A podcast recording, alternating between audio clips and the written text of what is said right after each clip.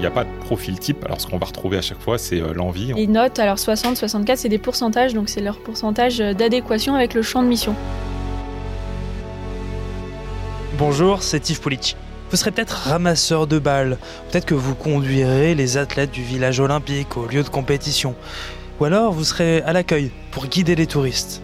Ce 20 décembre, vous saurez en tout cas si oui ou non vous avez été sélectionné pour être volontaire bénévole pendant les Jeux olympiques et paralympiques. Paris 2024 a reçu 300 000 candidatures pour 45 000 postes. Alors comment s'est passé ce recrutement? Je suis allé rencontrer Marie-Lou Noireau, coordinatrice du programme des volontaires et référente handicap des volontaires, et Alexandre Morénon-Condé, directeur délégué en charge de la planification et des opérations RH des Jeux. Paris 2024. Le grand défi. Yves Pulici. Bonjour Marie-Lou Noireau, bonjour Alexandre Morénon-Condé. Alors comment est-ce qu'on fait pour sélectionner 45 000 bénévoles quand on reçoit 300 000 candidatures? Déjà, on tourne, euh, on a un premier filtre grâce à notre algorithme. On va mettre des filtres dedans, on va mettre des critères pour certaines positions. D'autres, on va aller les chercher à la main en faisant des tris sur notre outil informatique. Et puis, voilà, en fonction de, des critères, en fonction de ce qu'on recherche, très spécifique ou moins spécifique, on va avoir un nombre de candidatures euh, qui vont s'afficher. Là, on est à votre poste de travail. Euh, est-ce que vous pouvez nous montrer comment est-ce que, justement, vous avez recruté les volontaires candidats ont déposé des formulaires? Et ensuite, qu'est-ce qui se passe ici? Alors, nous, ce qu'on voit sur notre outil, donc on a déjà euh, les cinq catégories que eux, ils ont remplies. Donc, nous, on a euh, tout ce qui est relié à l'identité, la taille de l'uniforme aussi, qu'ils souhaiteraient, euh, et puis s'ils ont un besoin spécifique ou non. Donc là, euh, si on s'ils mettaient oui, ça déroulait sur d'autres questions pour nous indiquer, voilà, s'ils étaient en fauteuil roulant, s'ils pouvaient rester debout, mmh. euh, s'ils avaient besoin de, de, support visuel ou oral. Ensuite, on a tout ce qui est sur les compétences. Donc là, les compétences de langue. S'ils ont de l'expérience dans les, dans les événements sportifs, s'ils ont aussi des compétences médicales ou paramédicales, ou alors aussi pour euh, les, les chevaux vétérinaires. Et après, là, le choix de la zone. On avait cinq zones sur Paris. Une zone et considère plusieurs sites de compétition. Voilà, on a Paris Centre, Paris Est, Paris Ouest, Paris Nord et Paris Sud. Donc, s'ils sélectionnent une zone, ils nous disent qu'ils sont disponibles sur cette zone pour être mobilisés sur un des sites. Ils ne mmh. pouvaient pas sélectionner un site en particulier dans cette zone.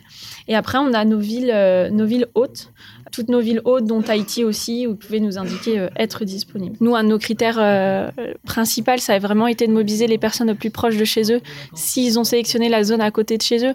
Et puis, après, on a les résultats du questionnaire d'orientation qu'on appelle. C'est là où ils nous disaient s'ils voulaient faire ou non euh, le champ de mission. Et là, justement, il y a des notes 60, 64, moins 1. Ça veut dire quoi ces chiffres? Quand il y a moins 1, c'est que c'est quelque chose qu'ils ont désélectionné. C'est une mission qu'ils ne voulaient pas faire. Et les notes, alors 60, 64, c'est des pourcentages, donc c'est leur pourcentage d'adhésion adéquation avec le champ de mission. Donc nous, ça nous permet, si par exemple une personne a 73 quelque part ou 50 euh, autre part, on est vraiment sur un champ de mission, il y a plus d'adéquation sur par exemple le 73 plutôt que le 50. Certaines positions, on est obligé de les faire à la main parce qu'on demande des compétences beaucoup trop spécifiques. Vous avez passé des entretiens avec les 300 000 candidats? Non, les entretiens, alors c'était vraiment pour des euh, missions spécifiques telles que les relations internationales, assistants de délégation, euh, assistants dignitaires ou alors les chefs d'équipe. Aussi chez les opérations presse, on a fait des entretiens et on continue encore à passer euh, les échanges avec les personnes euh, qui nous ont indiqué avoir un besoin spécifique pour comprendre quel est leur besoin et aussi bah, pour pouvoir euh, les positionner sur une mission adaptée ou alors les changer de mission ou aménager la mission pour eux en fonction de leurs besoins. Quand on a parlé du programme des volontaires, on a dit qu'on allait avoir 3000 personnes en situation de handicap dans le programme des volontaires. nous, la question du handicap étant quelque chose qu'on ne peut pas demander on a proposé aux personnes qui en estimaient le besoin de nous indiquer s'ils avaient un besoin spécifique d'aménagement de la mission. Ce besoin spécifique, ils nous l'ont identifié donc dans le formulaire, dans la première étape. Et à ce moment-là, ils pouvaient nous dire s'ils étaient en fauteuil roulant ou s'ils pouvaient rester debout, soit deux heures, soit toute la journée, s'ils avaient besoin de pause régulièrement, euh, s'ils avaient besoin de support verbal ou de support euh, écrit s'ils étaient euh, en capacité de faire la mission tout seul ou il leur fallait un accompagnant. Et suite à ça, nous, on, les, on les a contactés ou on les contacte au fur et à mesure pour s'assurer que la mission sur laquelle on les a prédisposés euh, et bien euh, en rapport avec leurs besoins et aussi euh, si on a besoin d'aménager la mission ou de les changer aussi de mission, c'est possible puisque des fois, voilà, sur, sur le nombre qu'on a, le nombre de missions, on s'est peut-être trompé. Donc ces appels mmh. nous servent aussi à ça, à régler et à comprendre comment est-ce qu'on peut les aider pour faire leur mission. Vous avez atteint ce chiffre de 3000 volontaires en situation de handicap? Alors pour le moment, puisqu'on est toujours en train d'envoyer les offres, c'est un chiffre évolutif. Après, on est positif sur ce nombre, à voir euh, si on s'y rapproche. Après, voilà, c'est vraiment, là, on est vraiment sur une question de besoin spécifique et non pas de handicap. Donc peut-être mmh. qu'aussi, on a des personnes qui ont un handicap invisible, qui nous l'ont pas déclaré. Et voilà. C'est quoi le profil type d'un volontaire ou d'une volontaire? Il n'y a pas de profil type. Alors, ce qu'on va retrouver à chaque fois, c'est euh, l'envie d'être euh, présent pendant les Jeux Olympiques et Paralympiques et de représenter bah, le projet Paris 2024 et, d'accueillir le monde. Après, on va retrouver toutes les catégories d'âge, des hommes autant que des femmes on va avoir des gens qui sont issus du mouvement sportif, des gens qui ont été euh, euh, déjà euh, bénévoles ou volontaires au quotidien ou sur des grands événements sportifs, des personnes qui le seront pour la, pour la toute première fois. Et chaque personne a vraiment une raison de, de se joindre au programme des volontaires. C'est principalement des Parisiens, des Franciliens, des Français? Alors on a globalement, si on regarde euh, les candidatures que nous avons reçues, on en a, euh, on va dire, la moitié qui euh, vient du territoire français, l'autre moitié qui vient de l'international, avec plus de 190 pays représentés.